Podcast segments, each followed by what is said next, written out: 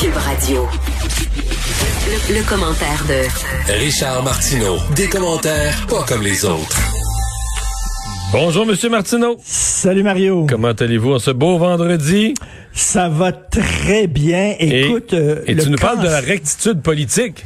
Écoute, le cancer de la rectitude politique est en train de gangréner Radio-Canada de haut en bas. Alors, tous les employés de Radio-Canada doivent suivre une formation euh, destinée à changer leur comportement problématique potentiellement blessant. OK, ils ont jusqu'au 31 mars pour suivre cette formation-là. C'est une vidéo de une heure qu'ils doivent regarder et Sophie euh, Durocher, ma blonde, est entrée en possession d'une copie de ce vidéo-là. Finalement, il y a une source à Radio-Canada qui lui a envoyé. C'est hallucinant. C'est une vidéo, on te pose des questions et tu dois répondre euh, avec ton ordinateur, répondre à ça. C'est interactif. Et on parle aux employés, c'est des petits dessins, il y a des petits dessins, là, comme un film d'animation, et on parle aux employés comme s'il y avait sept ans, mais je te jure. Et là, on leur dit, il faut que tu reconnaisses, que tu cibles et que tu élimines tes préjugés inconscients. Et là, on dit, écoute ça, c'est génial, c'est savoureux. Qui est privilégié au Canada? Les Blancs, les hommes, les hétérosexuels, les personnes physiquement aptes, riches et instruites. Et c'est vrai, Mario, quand tu penses à ça, comment ça se fait que tous les chirurgiens et tous les avocats sont des gens instruits? C'est- c'est- c'est- non, mais c'est vrai. Pourquoi, pourquoi C'est on leur ne donne privilège. pas- C'est- Oui, c'est des privilèges. Quand tu es instruit, tu as les bonnes jobs. Hein? Ça n'a pas de bon sens. Pourquoi on donne pas ces jobs-là à des cancres, aux derniers de classe? Écoute bien ça.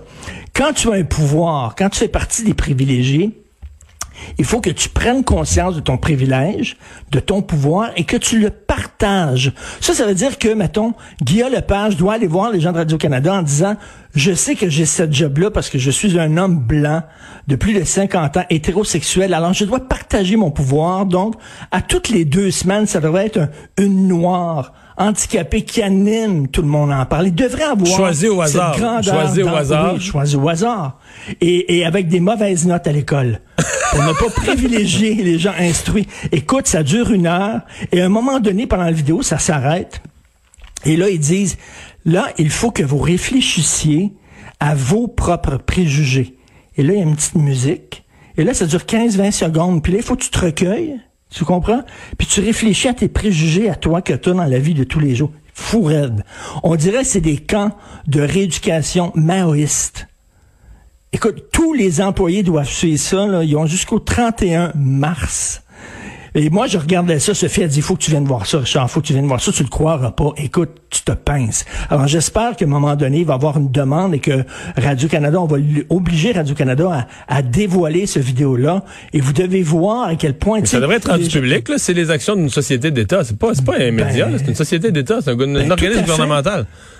Tu sais, les gens qui rient là, en disant, bah oui, c'est des épiphénomènes, ces affaires-là, la rectitude politique. là. Non, non, c'est rendu là, dans des gros organismes comme Radio-Canada. Tu dois faire un- une formation de rééducation. C'est fou, mais la question se pose quand même. Comment ça se fait, c'est toujours des gens instruits qui ont les bonnes jobs? C'est vrai en tabarnouche. Sacrée bonne question. Est-ce qu'on parle des microagressions, euh, Richard? Oui, on parle de microagressions là-dedans.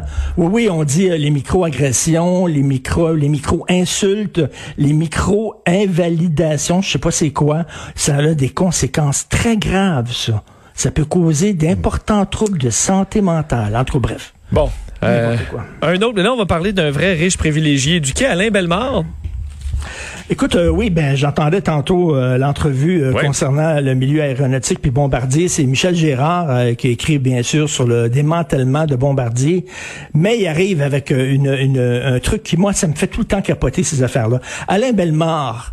euh, qui, euh, qui- était qui était là lorsque Bombardier, c'est lui finalement qui a présidé au rapetissement de Bombardier, là, la fonte des glaces chez Bombardier, qui maintenant est- n'est plus que l'ombre de ce que c'était. Alors lorsqu'il est entré chez Bombardier le 13 février 2015, l'action de Bombardier valait 2,63 Et lorsqu'il est parti à coup de pied au derrière le 11 mars 2020, l'action valait 88 cents. OK, il est parti, il est parti de Ben là, 2,63 à euh, Excuse-moi, 88 là, mais entre les deux, l'action est montée. Là, Michel Girard le saurait plus que moi, mais elle est montée à 5 piastres. Puis toutes les boss, ils ont vendu les leurs. Ben oui. Avant que les mauvaises nouvelles arrivent. Eux, ils se sont rappelés pas. Ben, pour vrai, là, ils ont vendu plein, plein, plein, plein, plein d'actions. Puis après ça, les mauvaises nouvelles. Puis là, il est descendu à 88 cents. C'est ça, c'est ça l'histoire complète. Oui. Et quand il est parti, il y a eu une prime de départ de 10 millions de dollars, plus 5 millions de dollars parce qu'il avait vendu la division ferroviaire de Bombardier à Alstom. Il est parti avec 15 millions de dollars alors qu'il a vraiment euh, détruit Bombardier. Et là, moi, mettons, je me dis, le Cube Radio me dit, mettons, il y a une émission qui fonctionne pas, ça marche pas. Richard, on veut que tu animes cette case horaire-là pour monter les codes d'écoute parce que, tu sais, ça va pas. Ou Mario, bon, fais ça. Euh, et là, finalement, Mario t'accepte ça, ce, challenge-là. Et finalement, écoute, c'est pire que c'est pire que jamais. Les codes d'écoute drop, chute bien raide. Est-ce que tu penses que tu vas partir avec un bonnet? C'est quoi cette affaire-là de gens comme ça qui foutent leurs actions de leur compagnie à terre et donc qui font du mal aux actionnaires, aux gens qui avaient confiance en ces gens-là? Je vais acheter des actions, j'ai confiance en lui. Finalement, tes actions, toi comme petit actionnaire, ben, tu te retrouves, tu as perdu de l'argent et ces gens-là partent. Tu sais qu'on dit parachute doré, j'aime beaucoup l'image. Vraiment, c'est l'avion qui est en feu. Là. Et là, lui, là, le pilote met, euh, met son gros parachute, regarde les passagers qui sont en train de crier puis de pleurer, puis leur dit bonjour. Puis là, il saute. Et toi, après, une, après une semaine bien bien besogné, des bonnes chroniques dans le journal, des bonnes chroniques, des bonnes animations à radio, ton parachute doré, c'est ton gin tonic, 17h, vendredi après-midi. il m'attend, il crie après moi. Richard, viens-t'en. Bonne fin de semaine, Richard. Merci beaucoup. lundi, salut. Salut.